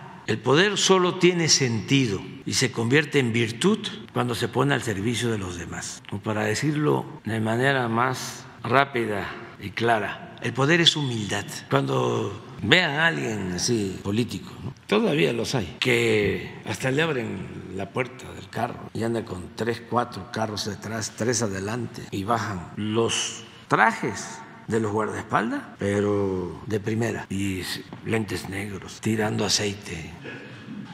Y luego sale el jefe. Ya eso ya no se ve bien. Hemos avanzado mucho, bastante en eso, y vamos a seguir. Entonces, la propuesta es que eh, se pongan de acuerdo, es una recomendación, para que esa institución eh, pase a formar parte de la Auditoría Superior de la Federación, que sigan solicitando información, pero que no simulen, porque además saben que todos ellos, los consejeros, propuestos por los líderes de los partidos, los eh, defienden los líderes de los partidos. Además, eh, establecieron como norma que son inamovibles y que duran en su cargo algunos hasta 12 años. Imagínense una beca con el dinero de la gente, de mucha gente que lo necesita. Ofrezco disculpa por las molestias que causan estas medidas, pero las vamos a seguir haciendo. Y como decía Juárez, avancemos, avancemos, avancemos, avancemos, avancemos. Porque si algún día, yo no espero que pronto, regresan los conservadores, que les cueste trabajo dar marcha atrás a, lo, a todo lo que se haya logrado. Por eso es que dicen, ¿cuál es la prisa? Claro que tenemos prisa para avanzar, avanzar, avanzar. Es una transformación y que les cueste, que no eh, sea un asunto fácil. Esto, por ejemplo, de la Guardia Nacional, la Guardia Civil, Guardia Nacional, vamos a seguir. Es importantísimo mantener esta institución y que dependa de la Secretaría de la Defensa. Y si voy a enviar la iniciativa de reforma constitucional, una vez que pase la elección, que ya esté integrado el nuevo Congreso, vuelvo a mandar la iniciativa de reforma constitucional para que la Guardia Nacional forme parte de la Secretaría de la Defensa, porque de lo contrario va a terminar echada a perder como la Policía Federal. Entonces, ahora me consultó la secretaria de Seguridad de que había unas manifestaciones en la Suprema Corte y que pedían este, protección de la Guardia Nacional, los eh, ministros de la Corte. Y claro, aunque en estos casos ayuda mucho el gobierno de la ciudad, la policía de la Ciudad de México. Pero para que no quedara duda, se les eh, informó que iba a estar también presente la Guardia Nacional. Es eh, una institución para proteger a los ciudadanos. Entonces, ¿por qué piden la Guardia Nacional? Primero, porque ya existe. Segundo, porque saben que son elementos preparados, profesionales. Tercero, porque son suficientes. Son 130 mil. Y cuarto, porque fueron formados en las escuelas de la Secretaría de la Defensa. Sin embargo, negaron la posibilidad de que dependiera de la Secretaría de la Defensa, de que fuese arropada, cubierta, protegida por dos instituciones que son fundamentales del Estado mexicano, la Secretaría de la Defensa y la Secretaría de Marina. Y no fue una decisión eh, jurídica, ni fue el que se iba a militarizar el país. Ellos lo saben. Fue una decisión política, más que nada politiquera. Nada más para decir, estamos en contra. Por eso en el caso de los senadores, ojalá y este, logren un acuerdo en ese sentido. Pero yo le diría a los legisladores que no están de acuerdo con ese instituto, les diría que este, coincidimos con esa postura y que este, no titubeen. Se trata de defender los bienes del pueblo. Que reformen este, esa institución, mejor dicho, que la desaparezcan y que esa función se le encarguen a la Auditoría Superior de la Federación y que se ahorren mil millones de pesos, que no sigan fomentando el derroche, los gastos superfluos, los privilegios. ¿No tienes la estructura de esa institución? Así. Van a ver la araña administrativa, van a ver el organigrama y que me diga la gente, el pueblo, si ha tenido un beneficio de esta institución, aún con toda la propaganda a favor de esa institución, de los medios de información o de los medios de manipulación, que la defienden y la defienden y la defienden porque se defienden entre ellos, pues, porque es una red de complicidades, de componendas. No, es eh, más que nada para eh, simular que se combatía la corrupción es eh, este, el que estuviésemos volteando todos hacia allá y por aquí atrás estuvieran, estuviesen saqueando, que no volteáramos a ver para acá, sino que estuviésemos contentos. Ya hay un instituto para la transparencia. No se preocupen, esténse tranquilos. Ellos van a cuidar. Ya no va a haber gente como García Luna, ya no van a saquear, no van a robar, porque ya tenemos estos organismos. Pues son parte de lo mismo, es parte de lo mismo. Eh, al otro día vino aquí una este, compañera periodista, no sé si sea cierto, ¿eh? y empezó a defender lo mismo, así al estilo reforma. Estos este, periodistas que los echaron a perder durante el periodo neoliberal, jóvenes, pues, y este, y vino aquí, no sé cuál era el tema, así transparencia o eh, CONACIT o este hecho espionaje, ¿sí? Imagínense, el espionaje, que ahora les preocupa mucho. Cuando había un narcoestado, ¿para qué hablamos más? Y ahora, pero resultó, no sé si sea cierto, que esa periodista que se fue a trabajar o que estaba trabajando, creo que una revista que se llama Animal Político, ¿eh? Sí, esa, esa revista cobraba aquí cuando llegamos. O sea, le, le, le, pagaba a Peña Nieto, mejor dicho el gobierno, no, el pueblo. Pues le daban dinero. ¿Con qué? ¿Por qué? No, no, no, no, pero ese, estoy hablando de la revista durante el gobierno de Calderón y de Peña. O sea, como nexos, como letras libres, como la mayoría de los medios. Bueno, pero me sorprendió porque resulta, y busca ahí en la red, que viene aquí, ¿no? Y muy este, cuestionadora.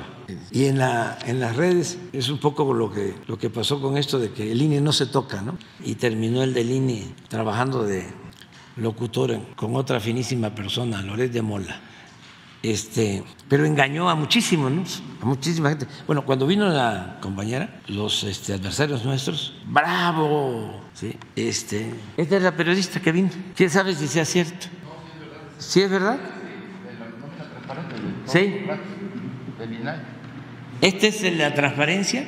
A esa periodista que vino aquí a cuestionarnos, le pagaron 324 mil pesos, creo que dos meses por un trabajo de dos meses. Por ahí debe estar la información. Ese es el contrato. Esa es la transparencia. Pero ahora ponme la, la, la araña. Miren. Direcciones generales estas. Y estas son, de, sí. Secretario de Acción, de Acceso a la Información. Hay muchísima información en México. ¿Hay información o hay manipulación? Ahí se los dejo de tarea. Secretaría Ejecutiva, Secretaría de Protección de Datos Personales. Esto lo hacen muy bien porque son tapaderas, guardan todos los datos de los corruptos. Servicio Ejecutivo del Sistema Nacional de Transparencia. Servicio Técnico de... Secretaría Técnica del Pleno. Bueno, y ya dependen, miren, ¿tienen comunicación social aquí también? A ver contrataron a Nayeli A ver si está comunicación. Dirección General de Administración, Dirección de Asuntos Jurídicos, ah, aquí está, Dirección General de Comunicación Social y Difusión. Imagínense cuántos y cuánto ganan. ¿No tenemos ahí el sueldo? Sí, de los comisionados. Pues eso es lo que están defendiendo. Este, por eso eh, hicieron el paro, el plantón, los senadores. Eh, eh, ojalá y se queden más tiempo, unos 15 días cuando menos. No porque se tienen que aprobar. Pero no en este periodo. Ah, no, sí. Sí, sí, sí, sí, porque técnicamente pues, se, se llama eh, detener el reloj. ¿Sí? ¿Eh? El reloj legislativo. Entonces, hasta que haya condiciones. También lo pueden hacer legalmente. Pero yo no recomendaría eso. Yo este, diría que esperaran, que estén ahí más tiempo. Sí, sí, sí, sí, y que, estén ahí más tiempo a ver si van a poder, este, si todos son fifí, eso no están acostumbrados pues, este, a dormir en el suelo. Pues claro que no se van a quedar mucho tiempo. Pues sería bueno un mes o dos. O sea, este, no pasa nada, no pasa absolutamente nada porque eh, es como un amparo. Las cosas quedan como están y una vez que se resuelve, pero sirve mucho, a mí me va a servir para estar aquí informando sobre este, estos eh, senadores, porque ahí hay senadores que recibieron apoyos, dinero para aprobar reformas y hay que aprovechar de una vez para decir quiénes son los que protestan. O sea, a ver, este Madero, por ejemplo, que fue el que firmó con el licenciado Peña el pacto contra México, llamado Pacto por México. Entonces, ahí vamos a ir viendo. ¿Cómo? No, es que tenemos que seguir informando, informando, informando, informando, informando, porque este, eh, la mayoría de los medios convencionales no solo atacan, sino eh, guardan silencio cómplice en todo aquello que no les conviene. Entonces la gente desconoce muchas cosas. Ahora ya hay más, mucho más información por las redes sociales. Antes tenía un control casi absoluto. Por eso la actitud de Televisa y de algunos medios que no han entendido de que las cosas ya cambiaron y ellos se quedaron en el almanaque. Eh, ¿Cuánto ganan?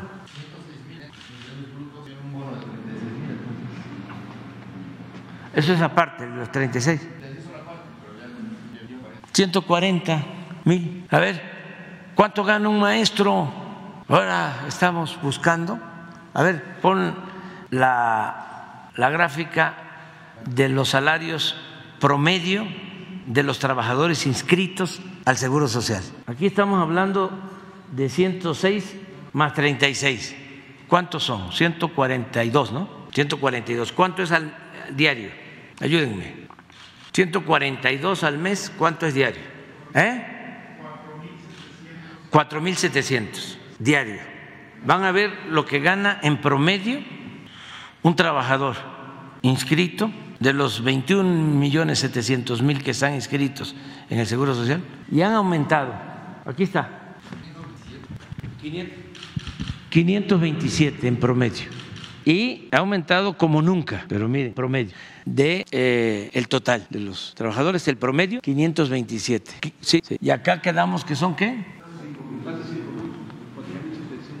Sí, sí, sí, porque porque aquí mm, eh, es bruto, no son netos, habría que ver, pero casi son 10 veces. Bueno, un maestro un maestro, que eso es lo que estoy ahora este, resolviendo. Hay maestros, un porcentaje considerable, que gana menos que esto, que lo que gana un trabajador promedio inscrito en el Seguro Social. Un maestro. Entonces, no. Ahora, si comparamos esto con lo que gana un ministro de la Corte, estamos hablando de 25 veces más. Por eso aquí aprovecho para celebrar que la nueva presidenta del INE ya se redujo el sueldo, lo que no hizo el que se fue de locutor con Loret de Mola, que por cierto Loret no ha dado a conocer cuánto le costó el departamento de lujo, de gran lujo en la Ciudad de México, más seis departamentos que tiene, eh, creo que en Miami tiene uno, y una casa en Valle de Bravo, pero casa, una mansión. Y ahí sí que nos diga quién pompó, quién pompó, quién pompó, la casita, quién pompó. Ponga Chicoche, ¿no? Ponlo. Esa, esa, esa. No sé, no, no, no sé. No, sé, no. Eso lo saben ustedes, ahí en el, economista. No, ¿cómo se llama el financiero? financiero. Otro pasquín. Ahí no hay tampoco nadie ¿eh?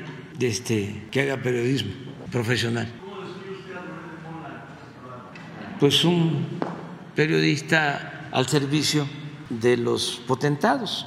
Hay una palabra más precisa, pero es muy fuerte y no la quiero usar. Pero les pagan, pues, muy bien para eso.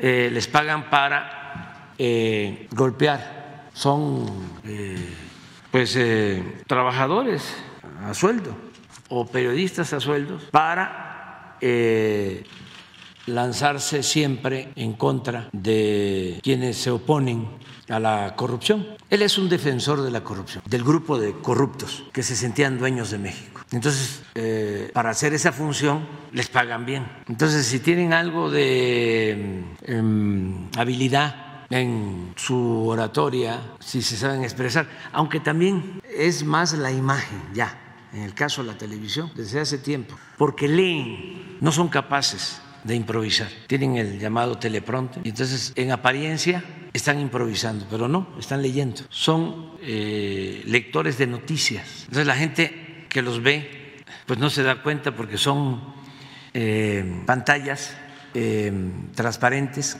Una vez este, era yo jefe de gobierno y me invitaron a una reunión con el presidente Fox en el aeropuerto.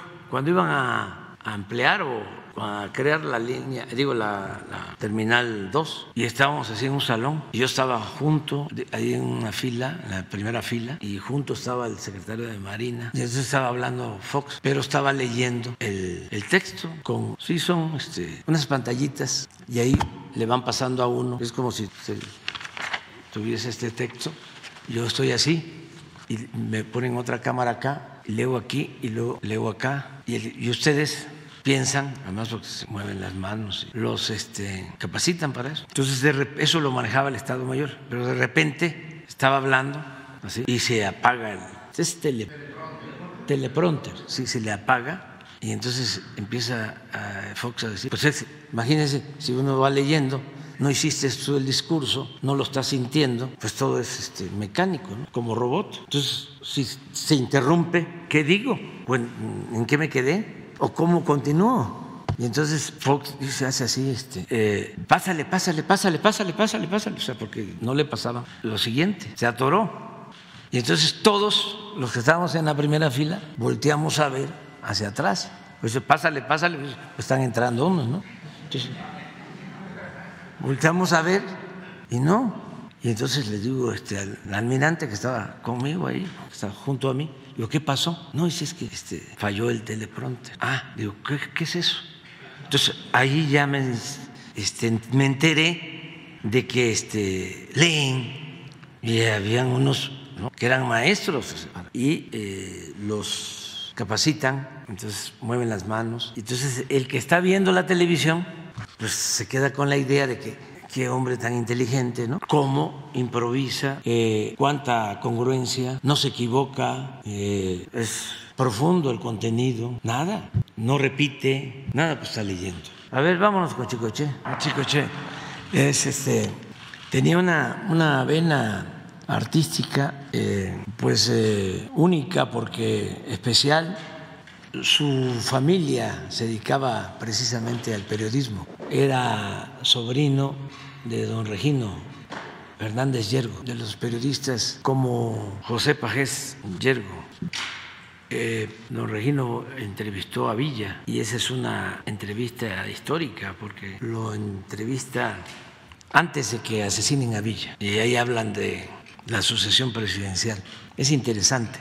Y él era este, muy buen músico. Yo lo conocí de, joven cuando empezaba en Tabasco, allá por finales de los 60 del siglo pasado. Yo creo que tendría ahora como 80, 85 años. A ver cuándo nació. Falleció hace como 10 años o más, como 15 o 20. Yo recuerdo que estuvo cuando la primera campaña de nosotros por la gobernatura en el 88 en el 89. Sí. Y era relativamente joven, ¿no? O sea, cuando fallece. ¿Cuándo nació? 45, 45. Entonces, ¿40 y qué? 43. Digo, 80, 83, ¿no? ¿no? No, sí, 43. Era relativamente joven. Pero ahora tendría 78. Sí, 78. No era grande. No, pero este, muy bueno, Chicoche. Era este, eh, el músico más famoso eh, y más este, querido en todo el sureste, en todo sureste, en el Istmo, sur de Veracruz, Chiapas, Campeche, Quintana Roo, desde luego Tabasco, pero también acá, en el centro del país, Chicoche. Bueno, adelante.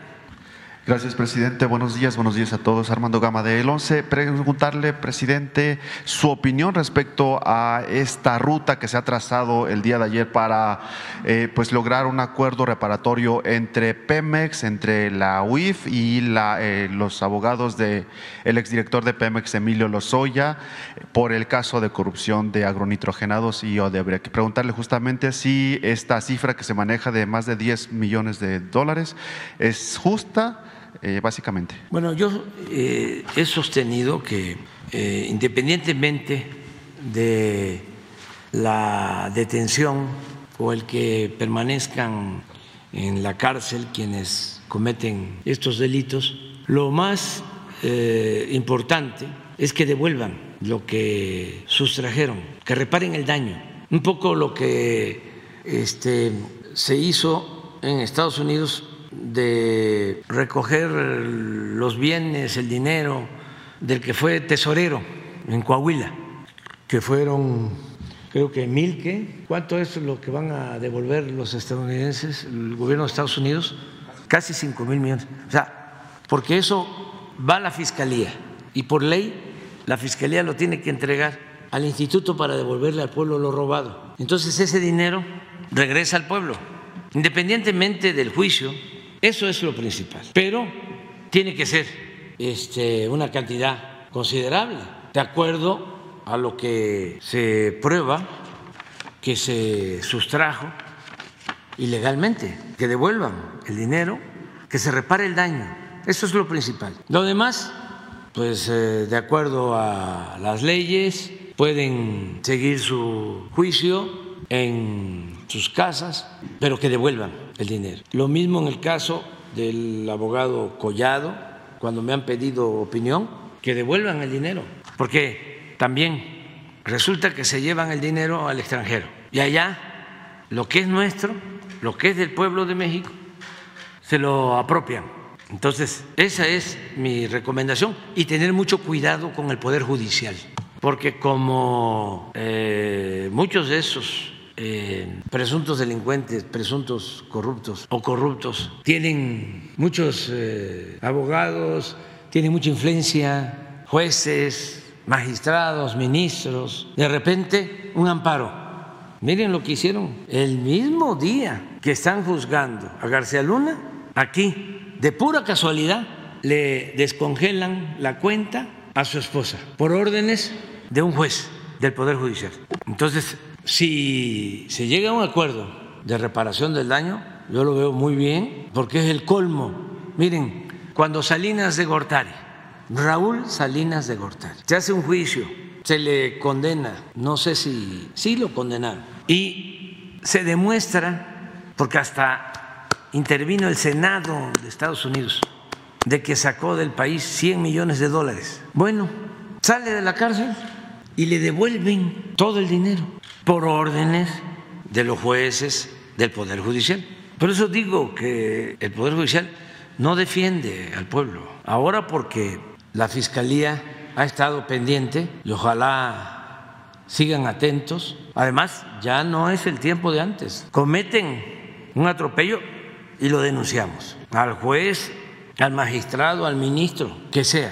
Acabo de estar en Veracruz, bueno, la semana pasada, y no sé si tienes ahí la imagen de que construyeron por puro influyentismo los del gobierno del PAN de Veracruz, Yunes y este, socios, sin permiso, una torre en el puerto, en el centro histórico. Ahí está, este es el edificio del faro de Venustiano Carranza, donde se llevó a cabo o donde, donde fue asiento del gobierno revolucionario y se expidieron leyes importantes como la ley agraria del 6 de enero de 1915.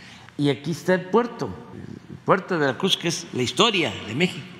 Pues ¿cómo les permiten ahí construir ese adefesio? Y todos los jueces al servicio del poder económico y del poder político, todos, todos los amparos a favor que no podían descopetar ahí? Vamos a decir, ya estaba, bueno, hasta donde están los vidrios ahí, quiten el copete, porque en otras vistas se ve el, puerto, Además es historia, es belleza, es patrimonio histórico. Aquí se expidieron las leyes de reforma. Aquí estuvo Juárez gobernando durante mucho tiempo, Carranza en la época de la Revolución. Aquí hace 91 años se defendió a la patria de la invasión estadounidense de 1914. Entonces, el gobernador de Veracruz tomó la decisión de presentar una denuncia en contra del juez. Y yo lo considero correcto, adecuado, porque si no, pues ¿cuándo se va a acabar la corrupción? Entonces, todos los permisos, todos, incluso eh, sin el permiso de antropología, historia, nada que porque está supuestamente fuera de lo que se considera centro histórico. Entonces eso es lo que...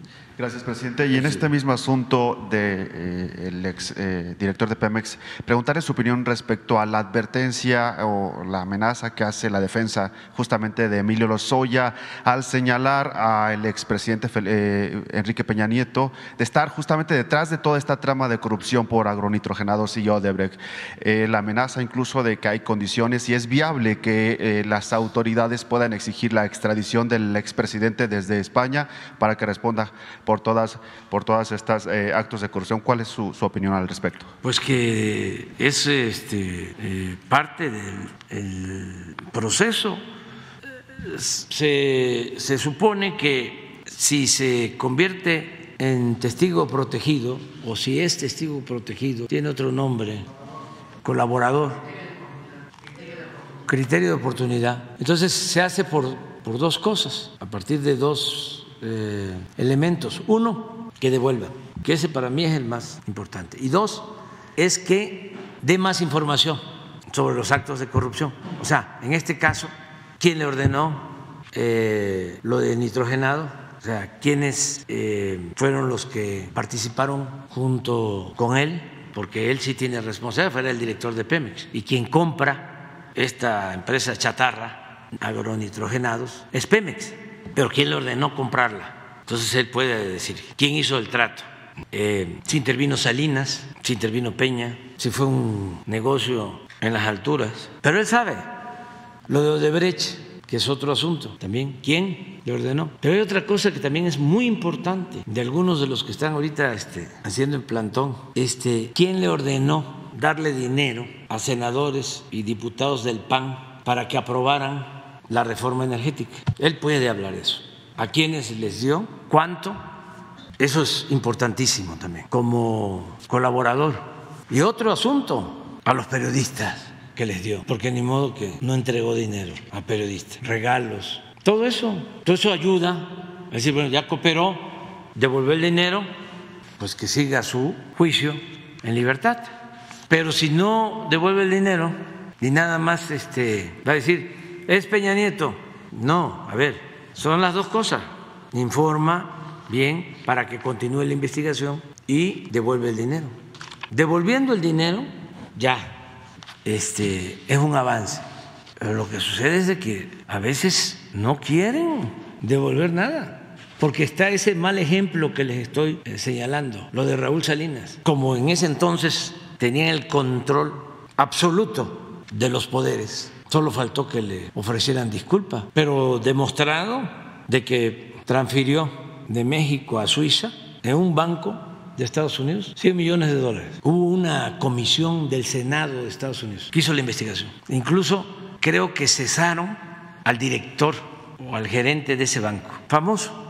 Son todas esas cosas que este, deberían los académicos de la ciencia social estar este, investigando para los jóvenes, porque van a querer que se produzca amnesia, que olvidemos todo eso. Hay que este, informar, hay que informar, hay que informar, hay que informar sobre el pasado. Ahí está la sobrina de Salinas de Gortari en el Senado, también. Es lo mismo, protestando también en la piñamada. ¿Qué otra pregunta? Eh, insistirle, presidente, en la cifra de más de 10 millones de dólares. Eh, ¿cree, ¿Considera usted que es suficiente esta acción reparatoria? Pues eso lo tienen que ver los este, funcionarios, pero 10 millones se me hace muy poco. O sea, pero yo no.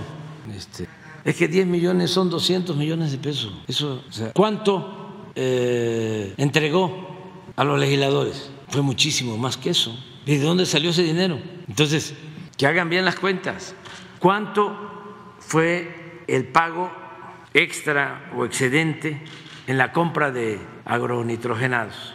Creo que hubo un avalúo de 200, 300, 200, no menos, 200, y, lo vendieron y la, la compraron en la planta, creo que al doble, en dólares, 200 millones de dólares y, pagaron el doble. Dieron una planta que estaba convertida en chatarra. De esas historias de estos conservadores corruptos.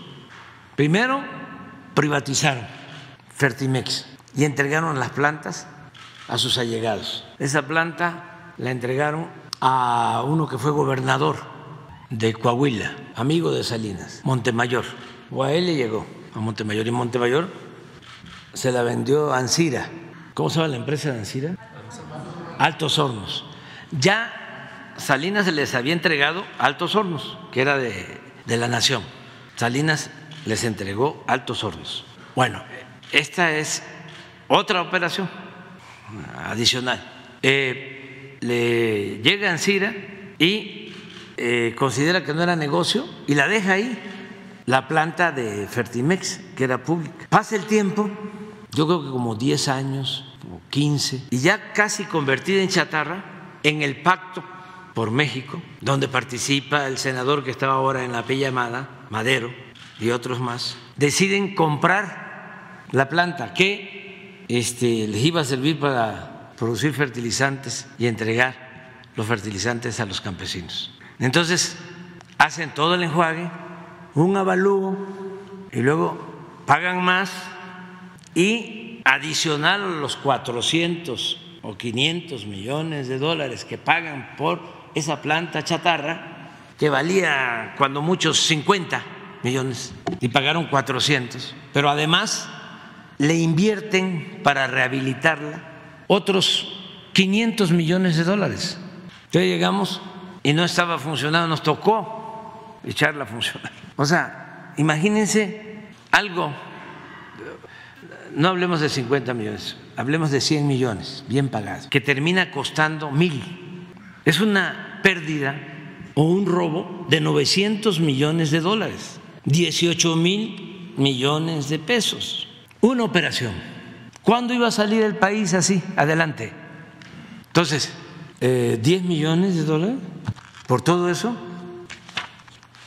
Imagínense el, este, el avión, el reforma, todos estos corruptos. Ya dándole la vuelta, ¿no? De que lo habíamos rematado. La pregunta de allá del compañero este, del financiero, ¿no? Acerca de. y el desperfecto del avión. Cuando lo que debería de hacer el financiero es denunciar a quien compró el avión, a quien usó el avión. Claro que hubo un desperfecto. No solo fue el deterioro, porque año con año ustedes compran un vehículo y se va deteriorando, va costando menos. Pues es lo mismo. Pero además aquí, de fábrica, porque ¿qué les iba a importar? Ellos lo que buscaban era este el lujo, sentirse machuchones. Trae un desperfecto el motor o uno de los motores que con el paso del tiempo eso que era una cosa mínima se fue haciendo más grande, sin riesgo. Nada más que ese motor que se iba a cambiar si hubiese estado bueno de fábrica en 20 años, ahora hay que cambiarlo en 10. Y eso significó una reducción en el precio. Pero hay otro dato que sería extraordinario que el financiero este, lo diera a conocer. El costo del lujo del avión, que significó casi el mismo precio. A ver, ¿por qué no pones la, la lámina? Porque una cosa es lo que cuesta el avión y otra cosa es lo que gastaron aparte para acondicionarlo. Entonces, ayúdame, Jorge. En dólares, sí. Esto costó el avión, 114 millones. Pero convertirlo en un avión de lujo de 260 sillas a 80, el ponerle alcoba, baño especial, varios baños, dormitorios, salas de junta, todos los lujos, 79 millones de dólares. Casi lo mismo que el avión. Y si nos metemos, porque eso lo podría hacer el financiero, que nos ayude. A ver, un desglose de esto, porque estoy seguro que aún con todo el lujo no costó 79 millones. O sea, que aquí se robaron una buena cantidad. Es como otro dato para el financiero, que sería buenísimo que hicieran la investigación. ¿Saben cuánto costó el hangar presidencial? Como era tan grande el avión, porque de eso no hemos hablado a ver, ponga el avión eh, este, donde está este, estacionado. Se ve uno pequeño, aunque Napoleón decía que la grandeza se medía de la cabeza al cielo. Pero miren lo grande, impresionante. No hay un avión en México de ese tamaño, o sea, que vuele en México. Sí están los que vuelan a Europa. Aeroméxico tiene de estos, pero viajan a Europa. Estos no van a Guadalajara ni van a Mérida, ni van a Hermosillo, de este tamaño. Bueno, ¿cuánto costó hacerle el hangar? A ver si no tienes otro, este, otra, otra foto para que se vea más el hangar. Es una estructura de acero, mil millones, mil doscientos millones de pesos, el puro hangar para guardar el, el hangar. Entonces, era mucho el saqueo, el bandidaje oficial. Y todo esto en asociación delictuosa con traficantes de influencia, algunos disfrazados de empresarios. Ah, no, no, eso. Pues imagínense, ocho mil elementos del Estado Mayor Presidencial. Cuando ese prototipo, ¿estaban conscientes de estas fallas? O sea, lo que informaba tanto el, el titular de la obra. Yo creo que no. No, no, no creo. Yo creo que eso fue en los eh, las primeras veces que los llevaron a mantenimiento, le encontraron, y luego los compradores, porque acuérdense que hicimos un convenio con la ONU, así fue, ¿verdad? Y ellos hicieron una revisión a fondo, y todavía en los últimos tiempos se encontró de que esa falla mínima ya era mayor. Sin embargo, no significaba ningún peligro. O sea, sí podía volar, sí puede volar el avión sin problema nada más que se acorta el tiempo de cambio de eh, motores, de turbinas. De, de, los tubos, ¿existen los contratos y tienen conocimientos de qué empresas fueron? Por, por, lo que todo, todo, todo, tenemos todo. Todo. No, la instrucción que tiene Jorge es poner todo en el Internet, en las redes. Y este con un relato para ir explicando, ¿no? Y, cuando se compró esta, unidad, se le dijo al gobierno en turno que era un prototipo. ¿Eso sí estaban sí. muy conscientes de que era un prototipo? Sí sabían. Sí. El que estaba disponible. Estaba disponible y por eso este, decidieron esto. ¿no? El mismo Calderón lo explica. ¿Por qué no pones al Calderón? Ah, este es el hangar, mira. Pero no puede costar mil millones. O sea, ¿quién lo hizo? IGA, una empresa, IGA, del señor Hinojosa, la que tuvo que ver con la Casa Blanca. Sí, sí, pues este incluía todo. Eh, el Estado Mayor era pues un cuerpo de élite, que era el que tenía más cercanía, incluso más que la Secretaría de la Defensa, con el presidente. Eh, ganaban más los que estaban en el Estado Mayor, tenían alimentación especial, hasta importaban los alimentos y eran intocables. No sé si una vez les platiqué de que iba Fox a un viaje a España, a Cantabrias, y me platican de que llegaron un mes antes los del Estado Mayor, y patrullas con torretas, que la gente pues allá no estaba acostumbrada a eso, este, con una prepotencia penosa, pues, y los mejores restaurantes y todos los bares cerrados, y creo que ya después llegó de visita este Fox al mes y ya se salieron, pues descansó la gente de allá, ¿no? Pero fíjense, de pena ajena y bueno, hay historias de esas, muchas. Ah, no, pero es no. Ah, ahí es con él. Yo pensaba que era lo otro. A ver, ¿por qué no pones lo otro? También lo que dijo de que tenía fuentes muy este, sí, confidenciales sobre mi estado de salud. A ver, póngale el avión y luego pones ese otro para que vean. Y es un llamado primero a él y a quienes actúan como él de que se moderen. Es de sabios cambiar de opinión y es importante saber rectificar, no caer en autocomplacencia, porque el que cae en autocomplacencia y no sabe rectificar es como el que eh, está en un pantano y sigue caminando y se sigue hundiendo y no sale. Entonces, es un llamado a él respetuoso, amistoso, por su bien, por el bien de su familia, por el bien de sus amigos y también un llamado a quienes se dejan engañar, manipular. Y suele pasar porque a él no lo ven los campesinos, a él no lo ven los obreros, a él no lo ven los maestros, no lo ven las enfermeras, no lo ve la clase media baja ni la clase popular, no, lo ven ciertos sectores de clase media alta que incluso presumen de que están bien informados. Pues les digo, no, no se dejen, no se dejen, porque les chorean mucho. Imagínense a todos los que engañaron con el INE, no se toca, porque unos sí, por intereses económicos, por mantener privilegios económicos,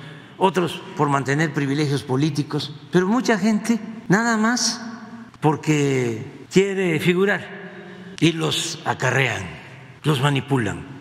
Eso es muy del pensamiento conservador. A ver, vamos a ver qué dice Calderón. Sí. Compraste el avión. Sí, el avión presidencial. Este... Y te voy a decir porque primero. No, porque estaba muy jodido, yo sé. No, ya. Y muy viejo, sí. sí, no solo eso, era un avión que tenía por lo menos, yo creo que 30 años. Sí. Y le fallaban cosas, man. Mira, por ejemplo, había un asiento enfrente del asiento donde yo iba contra de espaldas y del lado derecho del pasillo, había un asiento que despegaba el avión y se recorría. Y yo cada vez que bajaba, oiga, capitán, ahí le encargo, arreglen el asiento. No, sí, señor presidente, para la próxima.